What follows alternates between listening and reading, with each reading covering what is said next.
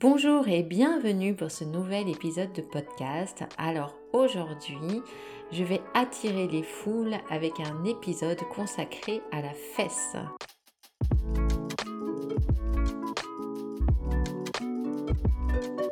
Oui, mais à la fesse musculaire et même musculaire profonde. On va parler du piriforme, de ce muscle très profond de la fesse. Je m'appelle Muriel, je suis kiné, ostéopathe et passionnée de yoga.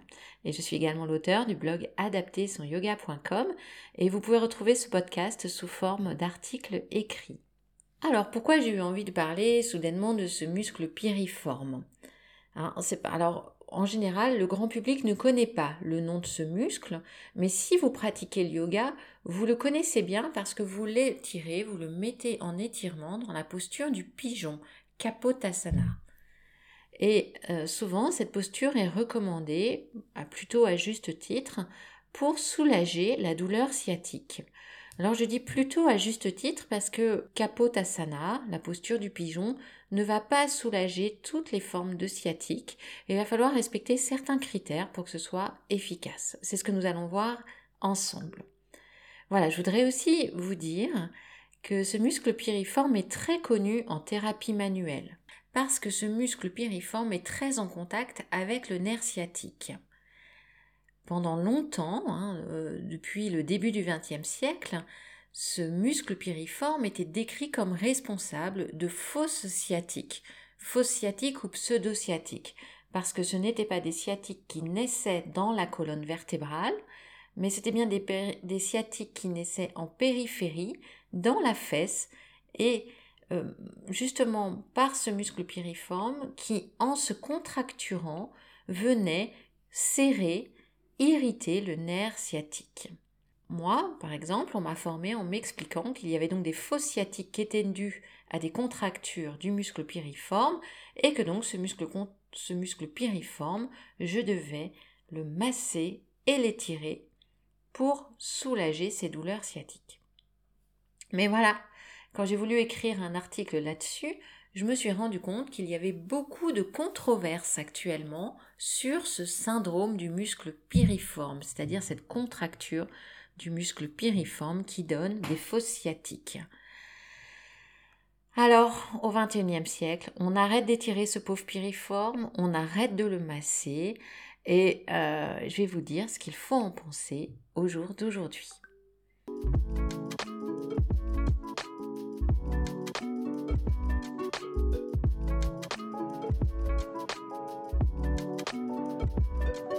D'abord, revoyons un peu brièvement l'anatomie du muscle piriforme.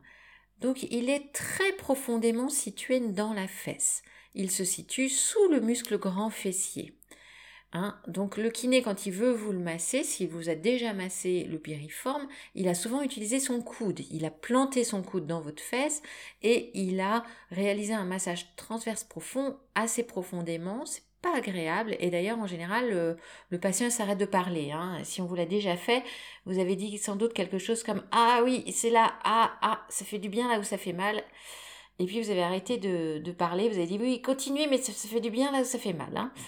Voilà et puis le kiné ponce ou laboure la fesse hein, pour à la recherche de cette détente du muscle piriforme ou pyramidal. Ah, D'ailleurs, ce muscle a les deux noms. Avant, on l'appelait pyramidal en ancienne nomenclature. Maintenant, on l'appelle piriforme. Et ce nom provient de sa forme.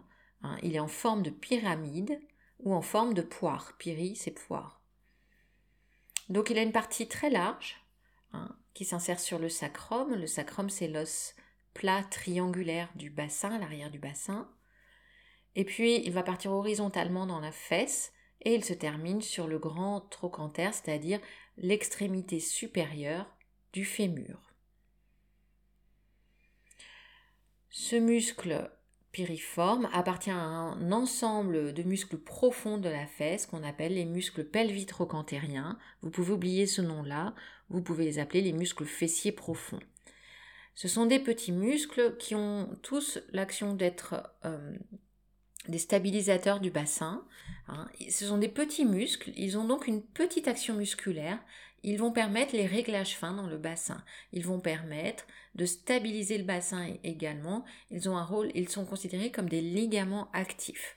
Ils tiennent notamment l'articulation sacro-iliaque. Ils font une cohérence entre l'iliaque et le sacrum. Si je vous perds, retenez une seule chose, ce sont des petits muscles qui viennent travailler les petits mouvements du bassin, les ajustements du bassin. Donc ce sont des muscles qui donnent plein d'informations au cerveau sur le positionnement du bassin et puis qui vont se contracter en réponse pour faire des petits ajustements. Alors vous comprenez bien que dès qu'il y a un petit problème dans le bassin, alors ça peut, le problème peut être multiple. Hein. Euh, en tant qu'ostéopathe, on considère qu'il y a des origines viscérales. Alors ça peut être par exemple une femme qui aurait un fibrome. Vous voyez, c'est très fréquent. Donc son utérus va commencer à peser lourd, à, être plus volumineux. Et le pauvre périforme bah, va essayer d'adapter tout ça, hein, d'adapter le positionnement du sacrum, de l'iliaque à ce désordre euh, gynécologique. Peut-être c'est une jambe qui est plus longue que l'autre, hein, euh, qui induit un positionnement d'un iliaque un petit peu vers l'arrière, de l'autre un petit peu vers l'avant, puis les deux, les deux piriformes bah, font de leur mieux pour essayer d'équilibrer le tout. Voilà, ce sont des exemples parmi tant d'autres pour que vous compreniez que ce sont des stabilisateurs.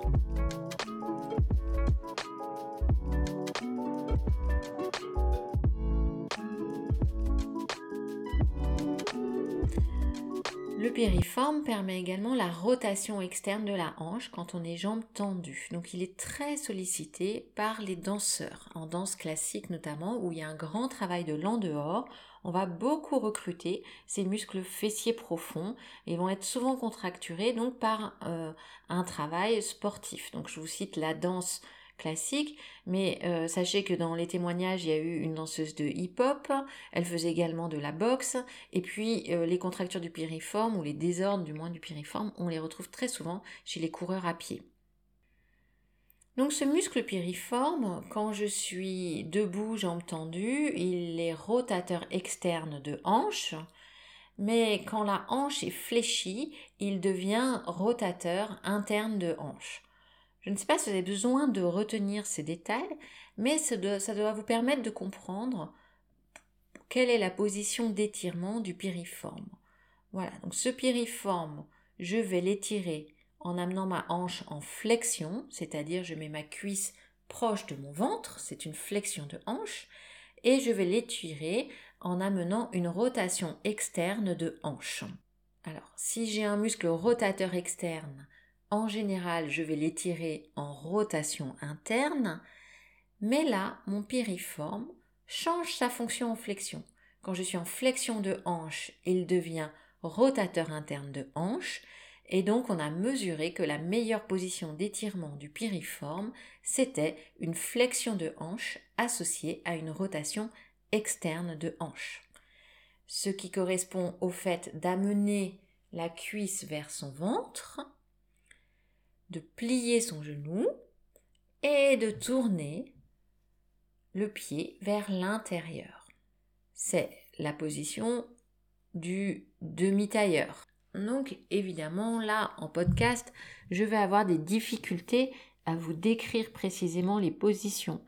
Je vais vous les décrire mais ça ne va pas forcément être évident à comprendre. Donc je vous invite vraiment à après avoir écouté ce podcast ou en même temps à aller faire un tour sur mon blog adaptersonyoga.com, à chercher l'article sur le piriforme pour regarder les photos avec les postures d'étirement.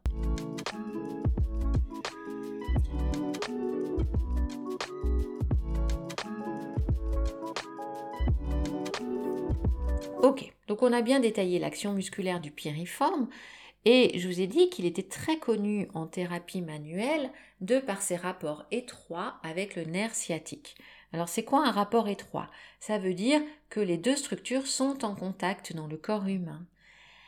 Et figurez-vous qu'au niveau du piriforme, il y a même beaucoup de gens qui ont une variante anatomie avec carrément le nerf sciatique qui passerait à travers le nerf piriforme.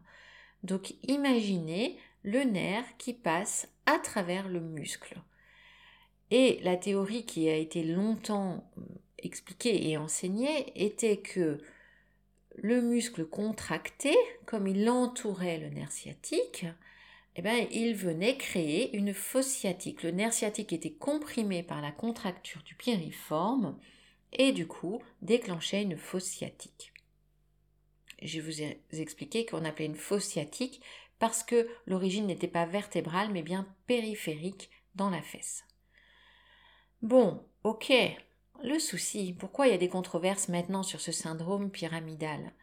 C'est parce que on a pu faire des IRM euh, à des personnes qui présentaient des fausses sciatiques et on s'est rendu compte eh qu'elles n'avaient pas cette variabilité anatomique, que chez elles, le nerf sciatique n'était pas, ne transperçait pas le muscle piriforme.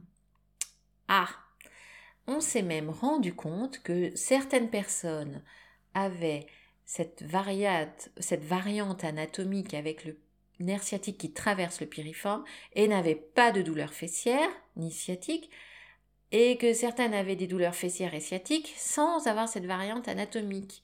Donc on a pu comprendre que la variante anatomique en fait n'expliquait pas les douleurs, n'était pas la cause des douleurs.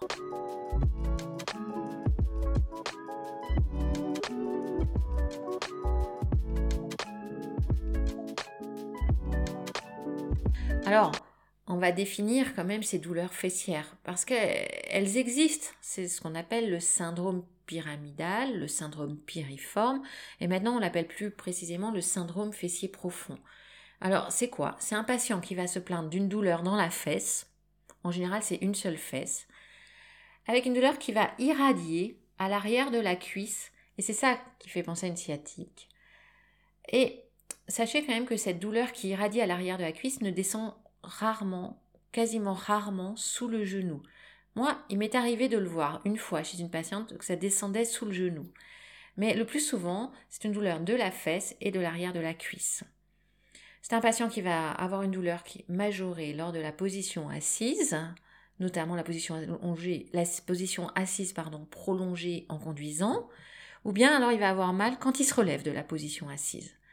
Alors voilà, on retient une douleur fessière qui irradie à l'arrière de la cuisse, qui se déclenche à la position assise prolongée, et puis c'est une douleur qu'on va pouvoir reproduire si on palpe le piriforme, si on le contracte ou si on l'étire.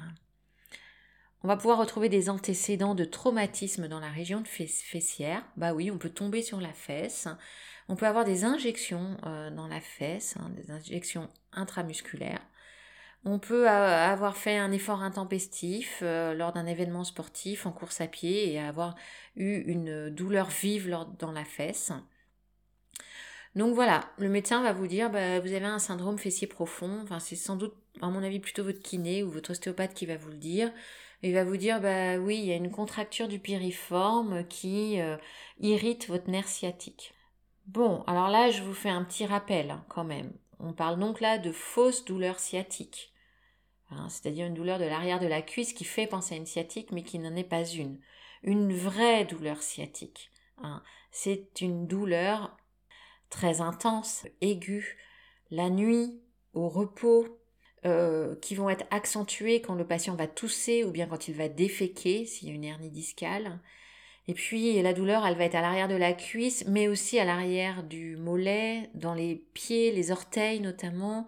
Peut-être que le patient, il va perdre un peu le contrôle des orteils, peut-être qu'il va avoir du mal à monter sur les pointes de pied ou sur les talons, peut-être qu'il va avoir des fourmillements, des démangeaisons, des brûlures. Imaginez-vous, c'est un patient qui vous dit j'ai les jambes qui me brûlent. Puis quand vous mettez la main dessus, la peau est froide. Voilà, et c'est des patients qui souffrent énormément de sensations de brûlure, de fausses brûlures.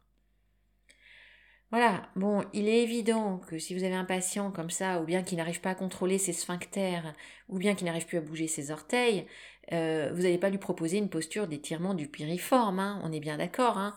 Vous l'orientez directement chez son médecin, c'est médical. Hein.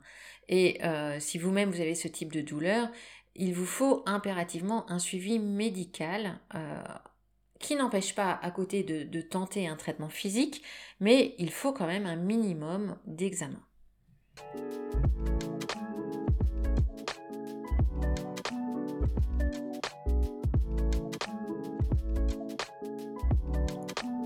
Alors, ce syndrome du piriforme, figurez-vous qu'il est quand même remis en question maintenant. Alors, je vous ai expliqué pourquoi. On l'a remis en question d'abord grâce ou à cause, je ne sais pas, de l'IRM. Parce qu'on s'est rendu compte que eh ben, ce qu'on attribuait à une variante anatomique, on disait aux patients, bah oui, vous devez avoir le nerf sciatique qui traverse votre pyramidale. On disait ça comme ça un peu gratuitement. Bah, on s'est rendu compte en faisant des IRM que ce n'était pas vrai. Donc, on ne peut plus dire ça aux patients. Et je vais vous dire, franchement, tant mieux. Parce qu'en fait, d'abord, vous voyez, on disait quelque chose qui était probablement faux, un peu gratuitement, et surtout, on mettait le patient dans une impasse thérapeutique. Un patient à qui vous dites, bah oui, euh, vous avez une, une anatomie anormale, atypique, qui explique vos douleurs, bon ben, eh ben, eh ben, vous le condamnez à avoir mal toute sa vie. Il ne pourra pas trouver de solution puisqu'il a cette variante anatomique. Donc ça, c'est faux. On oublie, d'accord? Le patient qui a la douleur fessière, le syndrome fessier profond, euh, on lui retire de la tête qu'il a peut-être une anomalie anatomique. Hein, on n'en sait rien, d'accord? La deuxième chose, c'est que vous allez rire. Eh ben, ces patients qui ont des douleurs fessières et qui irradient à l'arrière de la cuisse, eh ben, ils sont plutôt rares. Hein. Alors, euh, on manque d'études cliniques, on manque de consensus d'experts euh, et de, voilà, d'études scientifiques qui prouvent que vraiment ça existe, c'est faux ou c'est pseudo-sciatique. Et euh, il y a des kinés, un kiné qui s'appelle Jean-Louis Estrade, qui est un kiné et formateur, qui est également ostéopathe, qui dit le syndrome du piriforme, c'est l'arlésienne de la thérapie manuelle. Tout le monde en parle, personne ne l'a vu. Bon, alors c'est très drôle, j'ai bien aimé la formulation. Je vais vous dire que c'est plutôt rare. Les chiffres que j'ai trouvés, c'était à peu près 6% des douleurs de type sciatique. Et moi, avec certitude, en 20 ans d'exercice, je peux affirmer que j'en ai vu deux avec certitude. Voilà. Le reste du temps, euh, voilà, c'est pas évident de savoir quelle est exactement l'origine de la douleur. Voilà, donc vous comprenez pourquoi la posture du pigeon, bon, on propose un étirement de la fesse, d'accord. Euh, est-ce que ça va vraiment être efficace? Bah oui, si c'est une fausse sciatique, mais vous commencez déjà à voir que des fausses sciatiques, bah, finalement, il n'y en a pas tant que ça. Parmi les vrais sciatiques, euh, bah, enfin voilà, il y a sans doute beaucoup plus de vrais sciatiques que de fausses sciatiques. Donc ce qui explique quand même que cette posture du pigeon, elle ne résolve pas tous les problèmes. Hein. Bon, bon, ça se saurait, hein, sinon je vous rassure. Bon, en même temps, s'il y avait eu une posture miracle contre la sciatique, euh, tout le monde la connaîtrait, on est bien d'accord là-dessus. Alors après, euh, il y a un autre euh, formateur, Monsieur Fabre, qui, explique à vraiment juste titre hein, que le, le, nerf sciatique, vous pouvez retrouver sa vidéo, il y a toute la bibliographie dans mon article, que le nerf sciatique est un cordon épais, résistant, donc large comme le pouce, et que le piriforme est un tout petit muscle et que bon on comprend pas trop comment euh, un, gros cordon épais comme le nerf sciatique pourrait être comprimé par un tout petit muscle comme le piriforme. Voilà, donc ça discrédite encore cette thèse de compression par le piriforme. Bon, ok, alors bon, on a bien disserté, alors euh, maintenant vous allez me demander mon avis. Alors, mon avis, moi, c'est que on prend souvent le problème à l'envers. Et là, ce que je vais vous exposer, c'est une théorie ostéopathique, mais euh, c'est vrai que ma pratique m'y fait adhérer. Donc mon intuition, c'est que le piriforme fait son maximum pour équilibrer le bassin. Et que s'il est contracturé, euh, ce n'est pas par un effort musculaire, euh, ou rarement le cas, c'est parce qu'il fait son maximum pour ajuster les contraintes qu'il reçoit. Alors, effectivement, il vient peut-être irriter le nerf sciatique, mais la bonne démarche, c'est sans doute pas de le saturer encore avec beaucoup d'étirements, beaucoup de renforcement musculaire.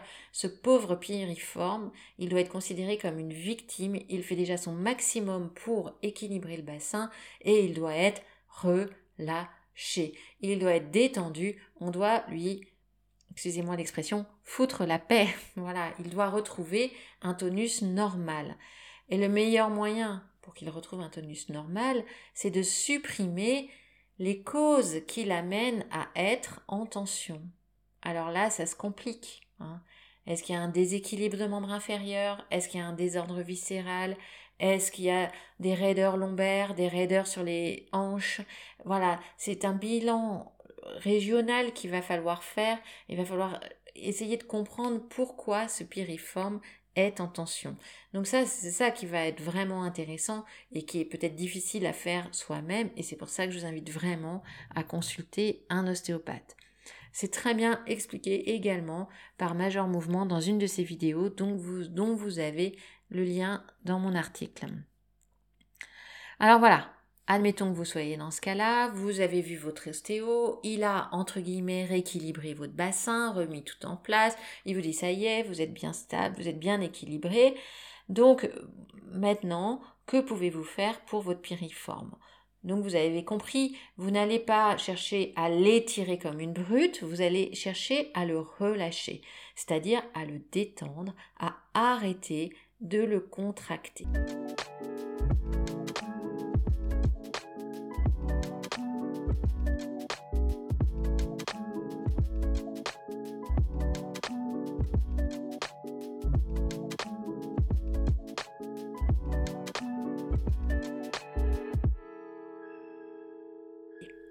Comment vous allez faire?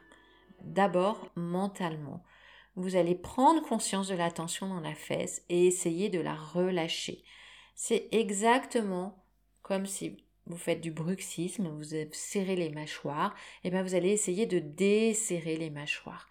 Vous allez, si vous avez les épaules contracturées, quand vous avez froid, vous pouvez aussi très bien essayer de vous détendre et de relâcher les épaules. Voilà. En général, on relâche mieux sur une expiration, c'est-à-dire un souffle.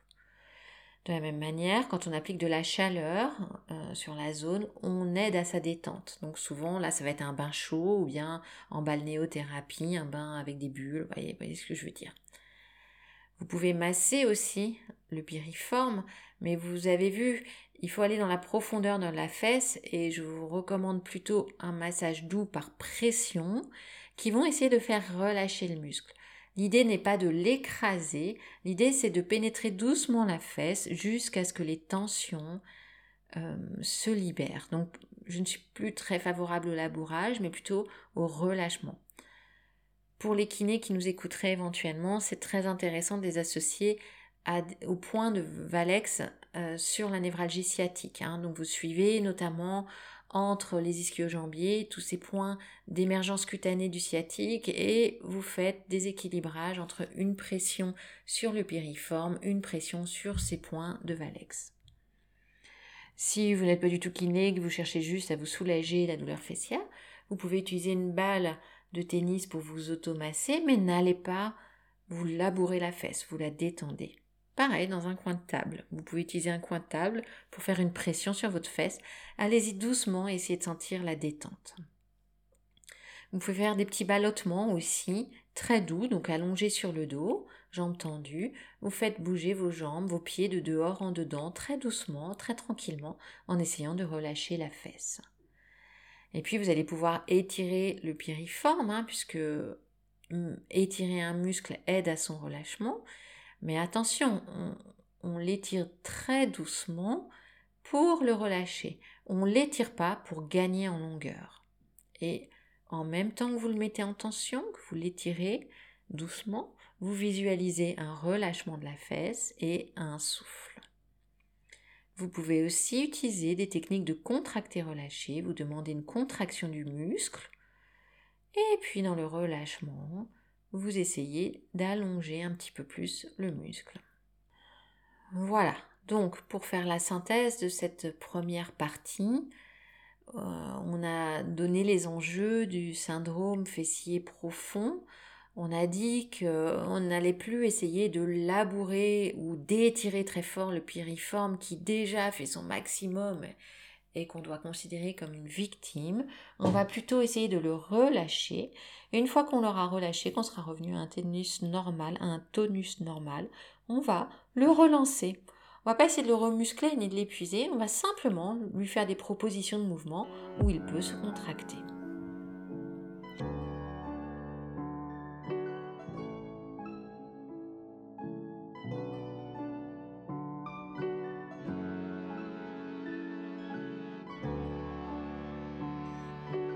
Alors comment vous allez pouvoir l'étirer?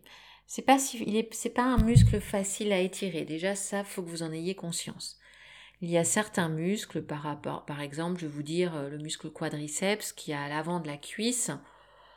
Oh, ça y tire à peu près chez tout le monde tout de suite. C'est facile de se positionner. Ce n'est pas le cas pour le piriforme. La position est dure à trouver. Il faut la rechercher un petit peu. Soyez patient. Et puis vous allez être très surpris, mais entre votre côté droit et votre côté gauche, surtout si vous avez un côté douloureux, vous allez voir observer une grande asymétrie de positionnement. Donc je vous ai proposé des exercices de mise en tension du, du piriforme progressif. Je ne vous demande pas de toutes les pratiquer et surtout pas parce que vous vous rendez bien compte, je vous en ai proposé, je ne sais pas, peut-être 7 ou 8. Si vous faites les 8 d'affilée, euh, vous allez vraiment saturer votre piriforme, vous allez le trop l'épuiser. Donc le but c'est juste d'en trouver une ou deux qui vous conviennent. Je vous en ai proposé beaucoup parce que comme je vous ai dit, la position d'étirement est dure à trouver et donc d'un patient à l'autre, on ne l'étirera pas dans la même posture. Je vous propose de rester toujours 5 respirations dans la posture et dans le souffle, vous gagnez en relâchement. Ne grimacez pas. Si vous observez des tensions sur votre visage, c'est que vous allez trop fort et que vous n'êtes pas dans le relâchement. Quand vous prenez conscience d'une grimace sur votre visage, c'est l'occasion d'installer le sourire du yogi. On détend sa posture, on sourit sur son visage et on cherche une détente dans la région fessière. Je vais toujours vous proposer un étirement du pyramidal droit, du piriforme droit. Première variante, la plus simple, vous êtes allongé sur le dos, les deux jambes sont étendues. Vous allez replier votre jambe gauche et poser votre pied gauche à plat. Puis vous allez croiser votre pied droit par-dessus la cuisse gauche au niveau de la malléole, c'est très important ne pas tordre la cheville. Et avec votre main droite, vous allez pousser sur votre genou droit pour l'ouvrir, pour l'écarter. Je vous rappelle que si la description comme ça est compliquée, n'hésitez pas à aller faire un tour sur le blog adapté-sur-yoga.com pour observer les positions, les voir en photo, c'est tout de suite plus simple. Voilà, donc votre main droite est sur votre genou droit. Vous allez pousser votre main droite contre votre genou droit. Quelques secondes, pas trop fort, ça va contracter le piriforme. Puis vous allez arrêter de pousser, attendre environ une seconde que le muscle se relâche, et poussez un petit peu plus votre main vers le sol pour gagner dans la posture. C'est ce qu'on appelle un contracté relâché. Si cette posture d'étirement est trop simple, vous allez poser votre pied gauche sur une brique ou sur une chaise et peut-être même le mettre complètement en l'air et passer vos deux mains à l'arrière de la cuisse gauche. L'étirement sera alors plus intense. Dans ce cas-là, vous devez vraiment veiller à garder l'arrière de la tête posée au sol. En général, ce qui se passe, c'est que le menton se soulève vers le ciel. Donc si vous n'arrivez pas à garder le menton rentré, mettez une cale derrière votre tête et essayez de bien garder le sacrum également au sol.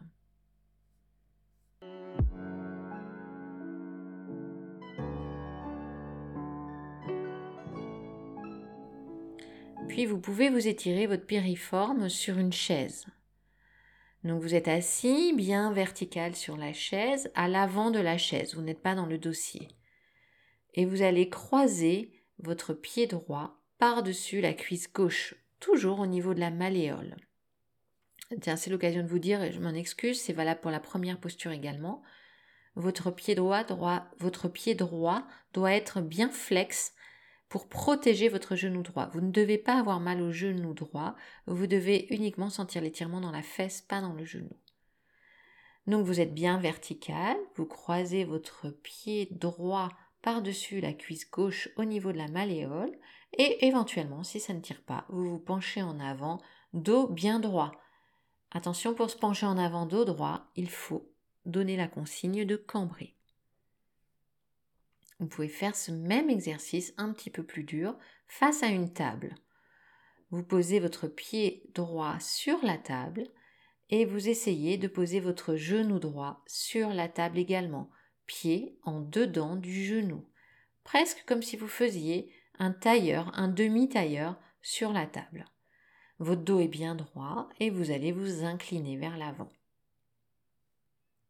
Vous pouvez faire la même chose debout sans la table.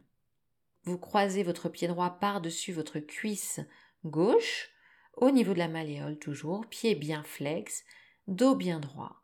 Vous posez votre main droite sur votre genou droit, votre main gauche sur votre pied droit.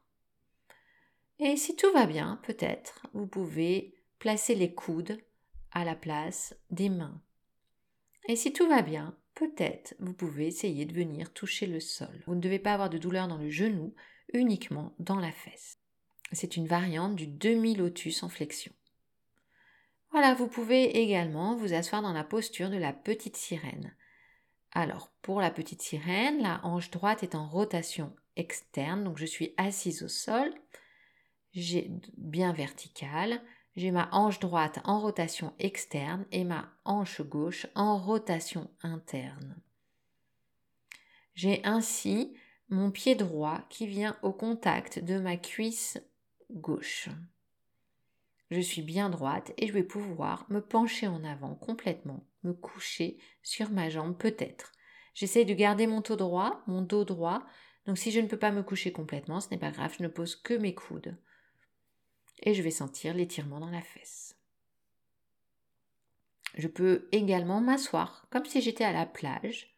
J'ai les deux pieds devant moi, posés au sol, et je vais croiser mon pied droit par-dessus ma cuisse gauche. J'ouvre ma poitrine.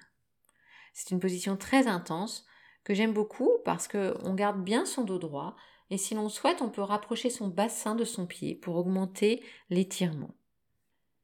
Voilà, et puis la classique, hein, la posture du pigeon, kapotasana, pigeon couché. Donc on croise la jambe droite. Hein. On essaye classiquement de mettre la jambe droite parallèle au bord court du tapis, mais vous savez bien que c'est très intense, très compliqué. Donc dans ce cas-là, on va peut-être plutôt rapprocher le talon du pli de laine. Je ne donne pas beaucoup de détails sur les positionnements parce que dans un podcast, je ne trouve pas que ce soit très adapté. Je suppose que vous connaissez les, postures dont je parle. Vous pouvez vous pencher en avant. La difficulté qu'ont la plupart des pratiquants, c'est qu'ils se laissent déporter trop sur la droite, hein, s'ils essayent d'étirer leur piriforme à droite. Donc le bassin tombe à droite et non plus du tout l'étirement. Il faut revenir au centre.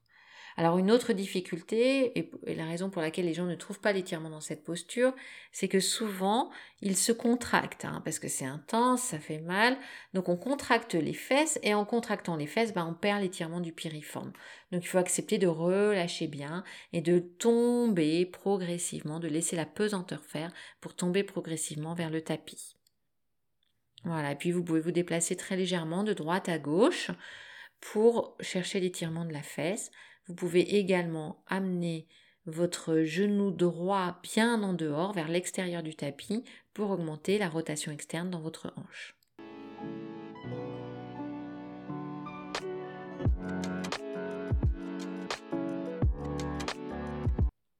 Vous connaissez le pigeon royal. Hein, à partir du pigeon couché, vous allez redresser le buste et essayer d'attraper le pied c'est très intense. Hein. Je voudrais insister sur euh, l'intensité de la posture. C'est pas à proposer à tout le monde. Et je voudrais aussi vous faire réaliser qu'en rajoutant l'étirement de l'avant de la cuisse, donc du quadriceps, vous risquez de perdre l'étirement du piriforme. Donc, ça dépend quel est votre objectif. À mon sens, au niveau mécanique, c'est plus d'étirer toute la partie avant du corps. Donc, vous étirez le quadriceps, le pli de laine, la région abdominale, l'ouverture thoracique, les lombaires sont en cambrure et euh, du coup, de ce fait, vous êtes moins perspicace, moins précis sur le piriforme. Pour le fun, je vous signale que ce pigeon peut s'envoler. Alors, une posture que j'aime bien aussi, c'est le fait de prendre, quand on est assis au sol, c'est le fait de prendre son tibia en berceau. Donc, on va, passer, on va placer son pied dans le creux de son coude, donc pied droit dans le creux du coude euh, gauche et genou droit dans le creux du coude droit et on va bercer ainsi la fesse et on peut également la masser en faisant le tour de l'ischio avec le poids de son corps. C'est extrêmement intense et euh, je vous déconseille euh, de le faire en première intention. On peut également passer le pied derrière la tête. Hein. J'ai beaucoup de postures de yoga comme ça. Et donc je suppose que ça tire le piriforme. Mais bon, voilà, je n'ai pas testé.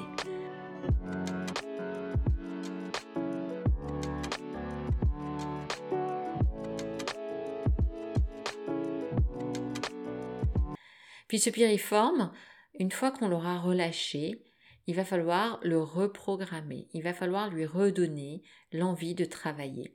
Je vous propose euh, de faire par exemple à quatre pattes tout un tas de battements, mais des battements assez originaux, des battements notamment en ouverture avec euh, le, ce qu'on pourrait appeler le chien qui lève la patte, hein, vous voyez, donc euh, je suis à quatre pattes et je lève ma jambe droite sur le côté. Alors je peux lever que le genou, je peux lever que le pied, je peux lever le pied et le genou. Vous avez intérêt à faire les deux côtés puisqu'en réalité les deux piriformes travaillent pour stabiliser le bassin. Vous pouvez faire ces battements vers l'arrière. Vous pouvez faire des cercles, vous pouvez dessiner euh, les lettres de l'alphabet, écrire votre prénom avec votre pied.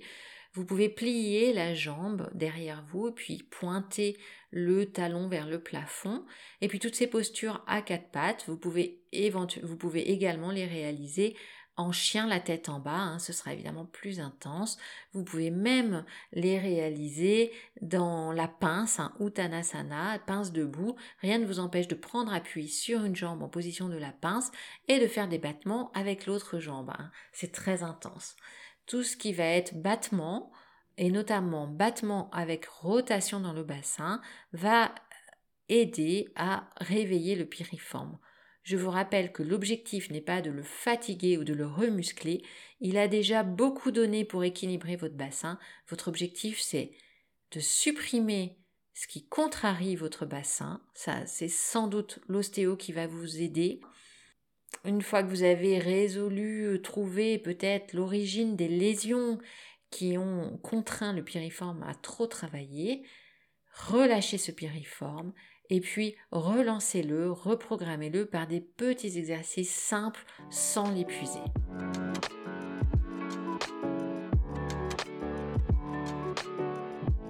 Voilà, alors j'en ai fini avec le piriforme. J'espère que ce podcast vous a plu. Je vous remercie pour votre confiance et votre écoute. Et je vous dis à très vite. C'était Muriel du blog adaptersonyoga.com.